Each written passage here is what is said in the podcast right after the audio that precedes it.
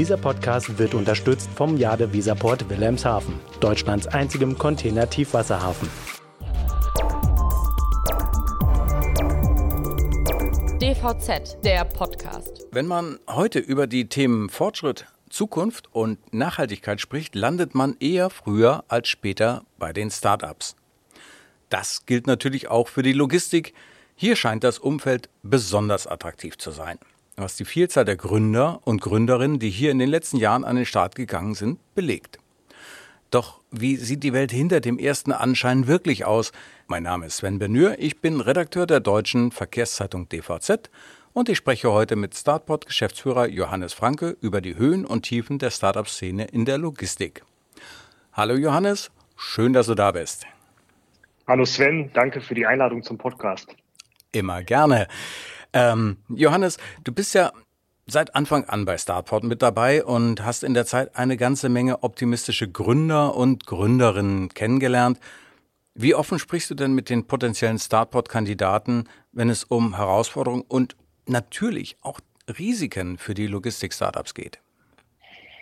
Ich glaube, grundsätzlich vorweg gesagt muss man natürlich sagen, dass Startups ähm, oder dass äh, die Gründer äh, und Gründerinnen ähm, alle ja ein, eine Eigenschaft vereint. Das ist eben eine gewisse Risikoaffinität. Also das benötigen Startups einfach, um auch erfolgreich zu sein. Und ich glaube, ganz wichtig ist es, dass man da eben ähm, Risiken natürlich gut einschätzen kann, aber das darf auch nicht zu einer Bremse werden für die Entwicklung eines Startups. Also wenn man immer nur die Risiken sieht ähm, äh, als, als Persönlichkeit, vielleicht ist man vielleicht als Persönlichkeit nicht so für ähm, für eine für ein Startup ähm, gut geeignet, muss man sagen. Aber es ist ganz wichtig, da offen auch äh, mit den mit den Startups ähm, drüber zu sprechen und denen auch offen Einschätzungen zu geben, ähm, zu sagen, okay, ähm, das, was ihr euch überlegt habt, ähm, aus, aus, aus Praxiserfahrung, wir, wir kommen ja, wir sind ja, haben einen thematischen Schwerpunkt in der Logistik, in der Supply Chain und wir sind absolute Branchenexperten. Und von daher erwartet man von uns ja auch ein Stück weit da ehrliches Feedback kann mhm. das funktionieren, das Geschäftsmodell in der Logistik? Ähm, das, in der Regel ist es ja nicht so, dass wir sagen, okay, das, das, das ist, funktioniert absolut nicht, das, das könnt ihr direkt wieder einstampfen, das Ganze, sondern es geht eher darum, vielleicht hier und da Tipps zu geben, ähm, zu vernetzen mit, mit Experten wiederum bei uns im Netzwerk und die Startups da entsprechend bei zu unterstützen, dass sie eben da die richtigen Wege äh, auch einschlagen. Mhm. Das hat sich ja in der Szene auch rumgesprochen, dass ihr so agiert. Ähm, denn in den fünf Jahren, die es euch gibt, da haben sich ja schon wahnsinnig viele Logistik-Startups für euer Inkubator- oder Accelerator-Programm beworben. Ähm, jetzt mal eine aktuelle Frage. Äh, ihr habt ja vor, vor äh, glaube ich, zwei Wochen die nächste Gruppe mit an Bord geholt. Ähm, wer ist denn da alles mit dabei? Genau, also wir haben jetzt vor zwei Wochen hatten wir den, das Onboarding mit dem neuen siebten Batch, ähm, das äh, unseres Inkubatorprogrammes. Ähm, ganz wichtig ist, dass wir jetzt ähm, in der Vergangenheit, wir sind hier haben wir mittlerweile mehr als 100 Startups schon, also mit dem siebten Batch jetzt mehr als 100 Startups äh, begleiten dürfen, beziehungsweise begleiten jetzt aktuell sechs neue Startups. Ganz wichtig vorweg gesagt ist, dass wir ähm, uns dazu entschieden haben, seitdem jetzt der Alexander Gaber und ich ähm, in der Geschäftsführung sind, haben wir uns dazu entschieden, ähm, im Inkubatorprogramm sehr, sehr frühphasige Startups aus der Region, beziehungsweise mit einem entsprechenden Commitment für die Region. Also das heißt, die Startups müssen hier auch vor Ort aktiv sein. Das ist ganz, ganz wichtig für uns. Mhm. Ähm, und in diesem Inkubator wollen wir dann ähm, auch eher wenige Startups fördern, beziehungsweise die natürlich, die auch thematisch da einfach reinpassen und von dem vom Hintergrund her. Äh, ganz wichtig, dass Accelerator-Programm, was wir bisher immer hatten, ähm, für ähm, reifere Startups, mhm. ähm, die, die schon Produkte am Markt haben, die aber auch aus ganz Deutschland kommen können, aus Europa kommen können. Das wird es in der Zukunft so nicht mehr geben. Wir wollen die Startups ähm, direkt vernetzen, im Grunde genommen, mit, mit unseren Unternehmen im Netzwerk. Das heißt, mhm. wir suchen für, für die entsprechenden Fragestellungen ähm, unserer Partner eben passende, passende Startups. Und mhm. ähm, das machen wir jetzt nicht mehr über ein Programm, starres Programm, sondern wir versuchen die besten Startups für die Fragestellung zu finden und die dann direkt mit den, mit den ähm, Partnern zusammenzubringen. Also die, die ganz klassische Netzwerkgedanke. Also wir, wir fungieren als Netzwerk. Kommen wir jetzt nochmal zurück zum, zum Inkubator. Ich musste so ein bisschen ausholen, weil sich ja natürlich da jetzt ja. gewisse strategische Änderungen ergeben haben einfach zum Inkubatorprogramm. Wir haben jetzt sechs neue Startups aufgenommen. Ähm, das sind, ähm, ähm, die sind ja auch jetzt aktuell schon bei euch in der DVZ auch vorgestellt worden. Ähm, das sind verschiedene Themen. Da geht es um, um optimiertes Reifenmanagement für, für Lkw, eben die, den besten Reifen für die äh, ja die entsprechende äh, Aufgabe des, des LKWs zu finden. Es geht um äh, Exoskelette, um, äh, um schwere körperliche Arbeiten eben in der Logistik ähm, ja, äh, zu reduzieren, um die, die Arbeiter im Lager, die eben schwere Waren heben müssen, zu unterstützen. Ähm, es geht auch um das Thema ähm, Reinigung von Lkw-Aufliegern, also automatisierte Reinigungslösungen für Lkw-Auflieger. Das jetzt nur mal ein paar Themen, ähm, die, die ich da gerne nennen wollte. Also sehr, sehr breites Spektrum wieder mhm. ähm, und tolle, tolle Themen. Und ähm, ja, also ich freue mich auf die, auf die Zeit mit den Startups, die wir jetzt haben. Und das Onboarding jetzt vor, vor zwei Wochen hat, hat, das war hier vor Ort auch und wir hatten die Startups hier vor Ort. Es hat auch echt wieder Spaß gemacht. Jetzt auch nach Corona muss man sagen, wir sind ja jetzt auch, haben auch viel virtuell in der, in der Zeit gemacht in Corona. Und jetzt konnte man wieder vor Ort die Startups hier kennenlernen. Und ähm, das macht Spaß. Also da mit den Gründern sich auszutauschen. Es gab super viel Austausch auch zwischen den Startups untereinander. Und das zeigt auch, wie wertvoll es ist, irgendwie so ein Programm auch vor Ort äh, zu haben. Mhm. Also die Bandbreite, das ist wirklich beeindruckend. Ähm, ich vermute allerdings auch, dass äh, sich um die Plätze in dem Inkubatorprogramm auch eine ganze Menge mehr Unternehmen beziehungsweise Gründer dann ja. beworben haben. Und ja. ähm, das ist natürlich dann auch so ein schon ziemlich harter Wettbewerb, vermute ich, denn die Plätze sind ja doch begehrt, ihr bietet ja einiges. Ähm, wie läuft das denn eigentlich bei der, bei der Auswahl? Also äh, die Menschen kommen mit ja. ihrer Idee zu euch, die wollen eure Aufmerksamkeit gewinnen und sich dann durchsetzen. Wie läuft das ab? Genau, also grundsätzlich wichtig ist für uns, also jetzt im Inkubatorprogramm neben den Kriterien, die ich jetzt schon genannt habe, ist mhm. natürlich äh, frühphasig plus ein entsprechender ähm, also dieser Regionalitätsfaktor ist für uns auch ganz wichtig, weil wir eben die Startups hier auch vor Ort haben wollen. Ähm, das ist ganz, ganz wichtig. Das sind sozusagen ein Stück weit auch, auch K.O.-Kriterien.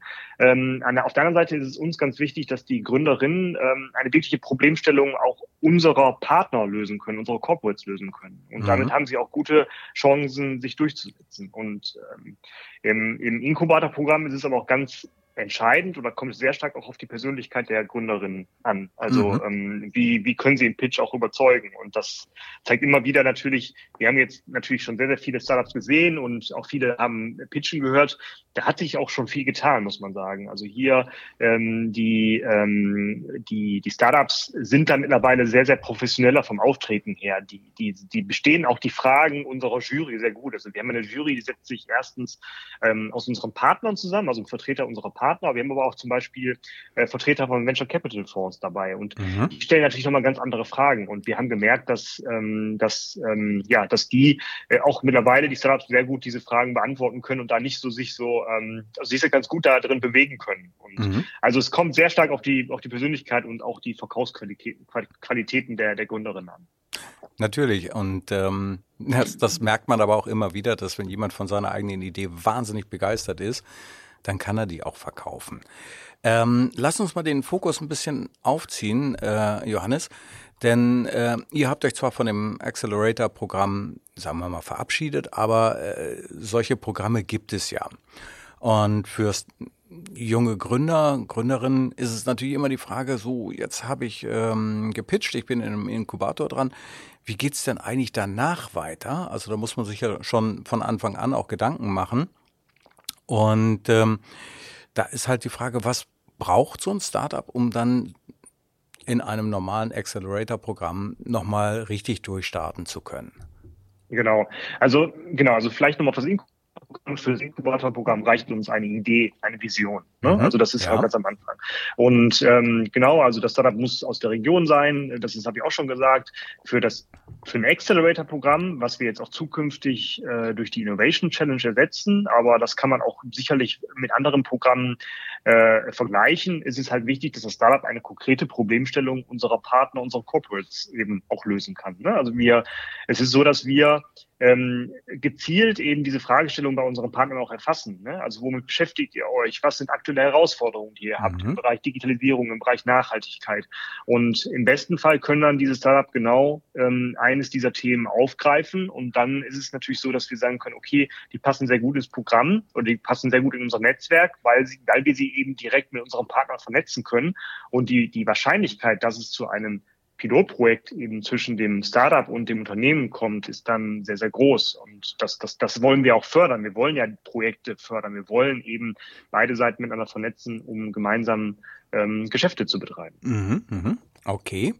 Klingt auf jeden Fall sehr spannend. Ähm, ich würde jetzt an dieser Stelle mal ganz kurz mit einem Klischee aufräumen wollen, ähm, weil es ist ja tatsächlich so, wenn man mal die Startup-Szene aus den Augen der Öffentlichkeit betrachtet, dann ist ja immer diese Vorstellung, wow, das sind hippe und junge Unternehmen, die brüten in coolen Lofts irgendwelche brillanten Ideen aus und setzen die dann einfach um. Ähm, ganz ehrlich, wie sieht das denn eigentlich in der Praxis aus?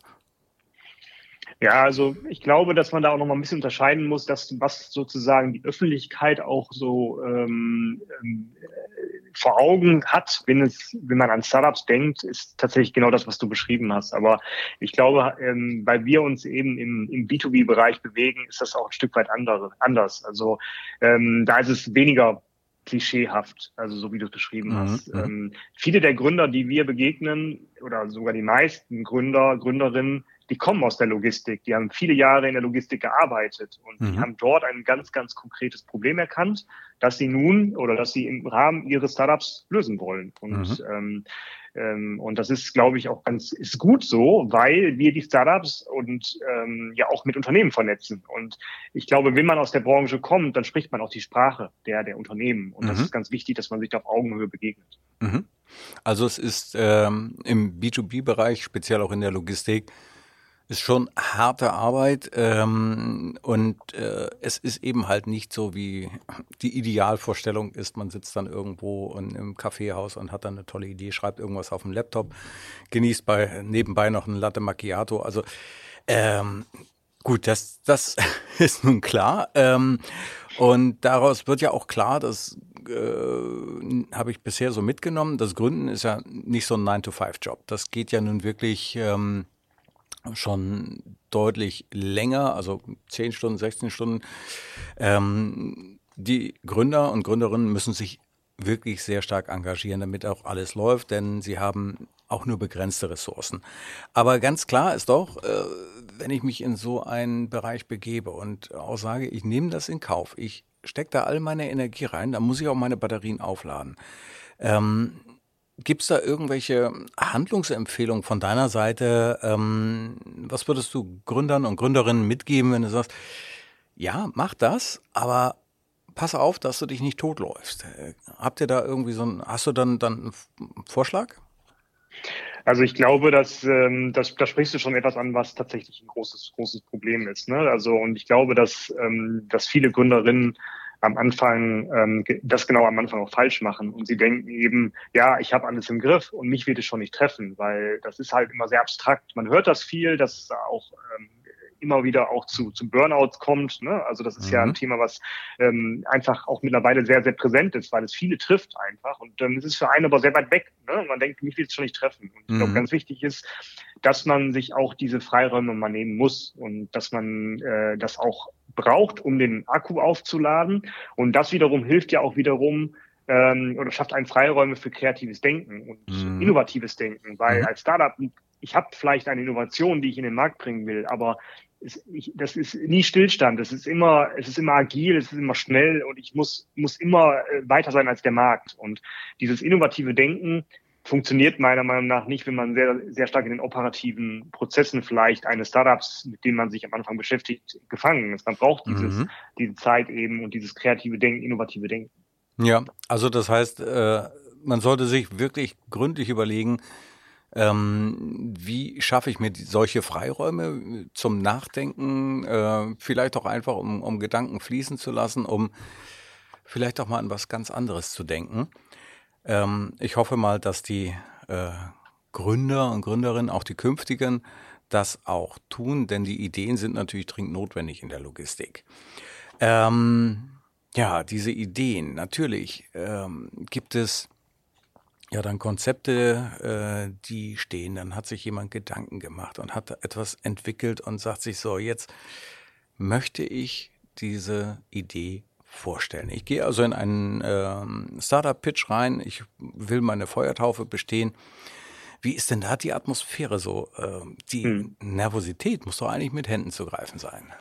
Ja, also ist, ist auch wichtig, glaube ich, dass man gewisse, gewisse Anspannung braucht man. Ne? Also das, das kennt man ja auch so von, äh, ich sag mal, äh, keine Ahnung, äh, Schauspieler, ne? die kennen das auch. Es braucht halt eine gewisse Nervosität, um, ähm, um wirklich voll konzentriert bei der Sache zu sein. Das ist völlig normal, Lampenfieber auch. Und das geht, glaube ich, ähm, bei den meisten auch nicht weg. Weil wenn es nämlich weggeht und man das zu leichtfertig nimmt, dann kann es eben sein, dass der Pitch vielleicht auch zu arrogant rüberkommt, ne? Mhm. wenn man mhm. das Ganze eben, das, eine gewisse Nervosität gehört einfach dazu und das ist ganz wichtig. Aber was man sagen muss, ist grundsätzlich, das hatte ich vorhin auch schon mal ganz kurz angedeutet, dass die, äh, die Qualitäten äh, des Pitches der teilnehmenden Startups, die wir jetzt gesehen haben, sich in den letzten Jahren deutlich gebessert haben. Also mhm, ja. die sind bestens vorbereitet, die sind äh, und überstehen auch in der Regel die Fragen der Jury mit Bravour. Also wir hatten am Anfang hatten wir Pitches, ähm, da ähm, war der Pitch vielleicht noch ganz gut, dann kamen aber die Fragen der Jury und man hat schon gemerkt, dass das Startup sich sehr stark irgendwie vermanövriert hat. Also dass es da irgendwie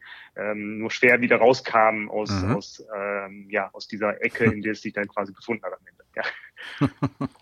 naja, aber wenn die, äh, wenn sich die Qualität der Pitches natürlich so deutlich äh, positiv entwickelt hat, ähm, das ist natürlich schon für die jungen Unternehmen super. Das heißt also, sie schaffen höchstwahrscheinlich dann auch die erste Finanzierungsrunde. Und da kommen wir zu dem, zu dem Thema, was natürlich auch, auch irgendwo mitschwingt. Ne? Man möchte ja eine Idee umsetzen, äh, jetzt nicht nur um die Idee an sich umzusetzen, sondern auch um da ein paar Früchte einzufahren. Und ja, wenn die erste Finanzierungsrunde geschafft ist, dann denke ich mal, werden auch viele Gründer und Gründerinnen sagen, ah, jetzt kann ich vielleicht schon mal die ersten Früchte meiner Arbeit genießen. Ähm, manche sagen allerdings, ja, was mache ich denn jetzt mit dem Geld? Packe ich das in die Weiterentwicklung des Startups oder äh, sorge ich dafür, dass ich jetzt auch erstmal die materiellen Sorgen loswerde? Also gönne ich mir mal ein ordentliches Gehalt. Äh, welche Strategie ist denn da richtig? Ähm, also mein Eindruck ist, dass es ähm, nach der ersten Finanzierungsrunde eigentlich nicht entspannt ist. Im Gegenteil, also das ist so, dass ähm, Wachstumskapital schafft zwar Freiräume zum Wachsen, mhm. äh, beispielsweise um, um erste Mitarbeiter für das Marketing und den Vertrieb einzustellen, was ganz, ganz wichtig am Anfang ist. Ne? Also das erste, wenn ich als Gründer oder als Gründerteam, in der Regel ist es ja ein Team, ne? ähm, ähm äh, setzt sich eben aus, aus dem Geschäftsführer, vielleicht einen äh, entsprechenden Entwickler zusammen und mhm. jemanden, der noch äh, vielleicht auch ein bisschen ähm, äh, ja, Vertrieb macht. Aber ganz wichtig ist am Anfang natürlich dann irgendwann ein Team aufzubauen, eben auch Mitarbeitern nachziehen zu lassen, die dann eben vor allem Marketing, sich um Marketing und Vertrieb kümmern müssen, äh, mhm. um skalieren zu können. Ja. Ähm, aber die nächste Finanzierungsrunde oder vielleicht auch dann eine Bridge Loan ist gar nicht so weit entfernt und das muss auch vorbereitet werden. Also und dann ist wahrscheinlich die die Zeiten, dass sich Gründerinnen ein ordentliches Gehalt leisten können, die lassen dann noch auf sich warten. Also da mhm. reden wir nach der ersten Finanzierungsrunde reden wir eigentlich noch nicht davon. Und ich glaube, wichtig ist grundsätzlich, dass jetzt noch mal vielleicht ganz aktuell, wir haben jetzt im ähm, Mitte November haben wir unseren Investorentag, wo wir ähm, unsere Startups auch wieder mit Investoren vernetzen. Und ähm, da gibt es auch Startups, die sagen, ja, ich habe aktuell, ich habe aktuell eine Finanzierungsrunde abgeschlossen, ich habe gar nicht den Bedarf, mhm. mich auszutauschen. Den sagen wir dann aber auch, wir empfehlen euch, das trotzdem zu machen, euch mit Investoren auszutauschen. Es kann gar nicht schlecht sein, das schon mal vorzubereiten und die Kontakte zu gewinnen, weil wenn ich einmal einen Kontakt zu einem Investor habe und den auch warm halte, ist es natürlich viel einfacher, wenn dann die konkrete Finanzierungsrunde kommt, das dann auch entsprechend ähm, da platzieren zu können. Mhm. Ja. Ich denke mir jetzt mal, dass ähm, ich glaube, diese Fragen, das, das wird auch gut angenommen von den, von den Startups. Also es sind ja alles ähm, recht äh, kluge und clevere und smarte Menschen, die ähm, sich in dieser Szene engagieren. Ähm, aber natürlich auch, egal wie smart ich bin, ich habe ja immer so ein emotionales Thema dann bei einem Startup. Denn ich liebe mein Projekt, ich liebe mein Produkt. Und ähm, ich glaube, diese Liebe zu dem, was man, was man da vorhat, lässt Gründer und Gründerinnen manchmal vergessen, dass ihre Ideen auch scheitern können, was ja in der Startup-Szene durchaus ähm, gang und gäbe ist. Ähm, wie wichtig ist es denn jetzt für, für jemand, der eine Idee hat, diese Option für sich zuzulassen? Also Scheitern gehört für mich zum Gründen dazu. Und das ist, glaube ich, ganz wichtig, dass es ähm, da auch die Kultur natürlich braucht, sowas zuzulassen. Und ich glaube, dass das den meisten Gründerinnen auch bewusst ist, dass Scheitern ähm, auch vorkommt. Und wir kennen mehrere Gründerinnen auch, die vorher, bevor sie jetzt ein Startup auch schon ganz erfolgreich jetzt aufgebaut haben, die andere Startup-Ideen ähm, hatten und andere Startups schon hatten, die aber gescheitert sind. Von mhm. daher, ähm, es ist aber auch, glaube ich, immer so, dass die Startups natürlich immer den Glauben daran haben, es wird das eigene Startup nicht treffen. Also ähm, ich werde das schaffen. Ich bin das Startup, was, was das Rennen machen wird. Und ich glaube, dass das darf auch ähm, Gründerinnen nicht blockieren. Also es geht eben darum, ähm, ja, also wie ich vor, vorhin schon sagte, das Thema Risikoaffinität ist schließlich auch eines der wesentlichen Voraussetzungen von Gründern. Mhm. Naja, ich meine, und natürlich äh, muss man auch immer ein bisschen im Hinterkopf behalten, dass Scheitern heute hat ja noch eine ganz andere Bedeutung, als das, sagen wir mal, äh, als ich an der Uni war, gang und gäbe war. Damals hieß es, äh, du darfst nicht scheitern, das geht gar nicht. Heutzutage ist das ja immer so, dass mit Scheitern eine, ein Lerneffekt dann auch verbunden ist, ähm, dass man für das nächste Projekt, das man angeht, auch ein bisschen was mitnimmt. Ähm, ist das so in der Realität, dass wenn jemand sagen muss, ich verabschiede mich von der Idee A, aber ich habe da Learnings mitgenommen und die Idee B, die kriege ich jetzt viel, viel besser hin? Ist also ähm, genau, also es ist grundsätzlich so, dass man aus dem Scheitern natürlich vieles lernt. Ne? Also und das ist auch ganz wichtig, dass man die gleichen Fehler, die vielleicht zum Scheitern geführt haben, eben nicht noch einmal macht. Ne? Also das, ähm, das sollte man sich vor Augen führen. Und mhm. aber also meine oder unsere Erfahrung zeigt, es hängt auch stark von der Persönlichkeit der Gründerin ab. Also lasse ich mich durch so einen Tiefschlag bremsen und sage, okay, komm, ich lasse jetzt mal Startup und äh, fange jetzt doch mal wieder in klassischen Unternehmen an zu arbeiten. Ne? Also ähm, es gibt ja auch Gründerinnen tatsächlich, äh, die haben ein Startup quasi auch nebenbei gegründet. Die haben selbst irgendwie arbeiten, sind Geschäftsführer einer Spedition und haben dann da in diesem Umfeld ein äh, Startup gegründet. Und mhm. die sagen dann, okay, komm, Startup lasse ich jetzt sein, ich kümmere mich um mein Kerngeschäft, das läuft gut genug im Grunde. Ne? also ich glaube, es hängt auch stark von der Persönlichkeit ab, ob man sagt, okay, nach so einem Tiefschlag äh, starte ich jetzt neu und dann aber richtig und eben mache die gleichen Fehler nicht nochmal. Mhm. Na kommen wir mal vom, vom Scheitern wieder zum Erfolg. Ähm, in den fünf Jahren, die er existiert, habt ihr, hast ja vorhin gesagt, so knapp 100 äh, Startups äh, schon kennengelernt und einige von denen haben sich wirklich sehr, sehr gut am Markt etabliert und behauptet. Ähm, sind da schon welche über das äh, Startup-Stadium hinausgewachsen? Ja, definitiv. Also das sind, das sind einige, aber ich würde hier äh, insbesondere die Startups HFM und ForkOn nennen, mhm. ähm, die beide schon äh, mehrere Finanzierungsrunden hinter sich haben und auch auf dem besten Weg sind, äh, jetzt nicht mehr Startup ähm, zu sein, sondern Scale-up zu werden. Also dass die mhm. stark wachsen und dann wahrscheinlich bald auch über das Thema Internationalisierung nachdenken werden.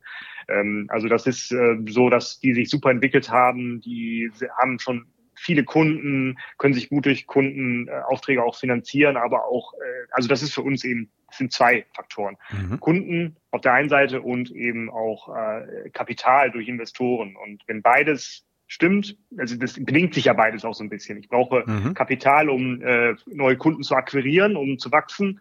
Ähm, aber die Investoren fragen auch immer, wie viele Kunden habt ihr denn? Ne? Also wie viel, äh, äh, ne? das ist auch ganz wichtig. Also deswegen bedingt sich beides, aber wenn beides stimmt, dann ähm, ist das schon die äh, Voraussetzung eben dafür, vielleicht als Startup eben auch ähm, äh, wachsen zu können. Also es gibt sie halt tatsächlich jetzt vielleicht noch nicht die Einhörner, aber durchaus dann die Startups, die auf dem Weg sind, sich zu guten und natürlich auch profitablen Unternehmen zu entwickeln. Kommen wir mal zur letzten Frage und die ist ein bisschen knifflig. Ähm, dann ist ja klar, wir rutschen derzeit in eine Rezession. Das pfeifen also die Spatzen von den Dächern und die Weisen vom IFO-Institut haben das auch schon gesagt. Ähm, das macht es natürlich schwierig. Wir haben Krieg, Energiekrise, Inflation und ähm, Ich vermute mal, dass dann interessierte Corporates auch zurückhaltend werden. Das, auch das habe ich schon gelesen, dass er gesagt hat, na ja, also wir gucken mal, Startups ist jetzt vielleicht nicht die richtige Zeit dafür. Und das Thema Finanzierung leidet dann auch. Ähm, werden wir das erleben, dass die Startup-Szene in der Logistik jetzt spürbar zurückgeworfen wird?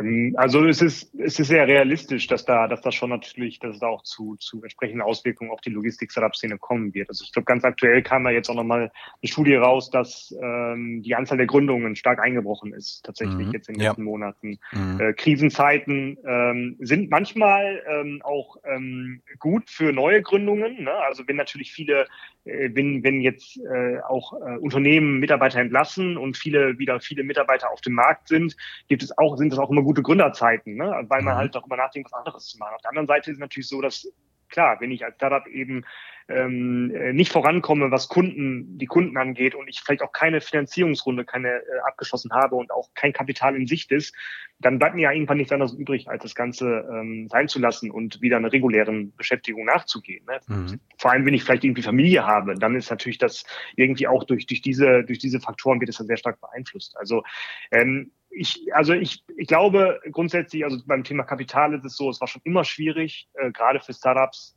äh, eine Frühphasenfinanzierung zu bekommen. Das, ja. war, das war schon immer extrem schwierig.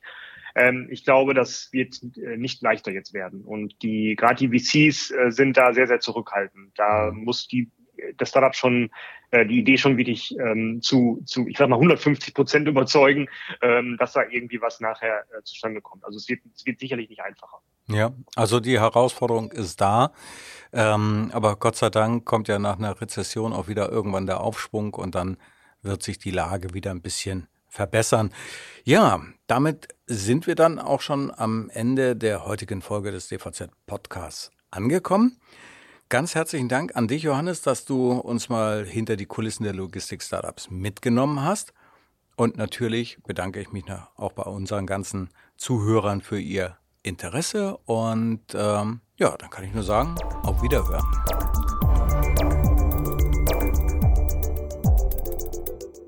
Dieser Podcast wurde unterstützt vom Jade Weserport Wilhelmshaven, Deutschlands einzigem Container-Tiefwasserhafen.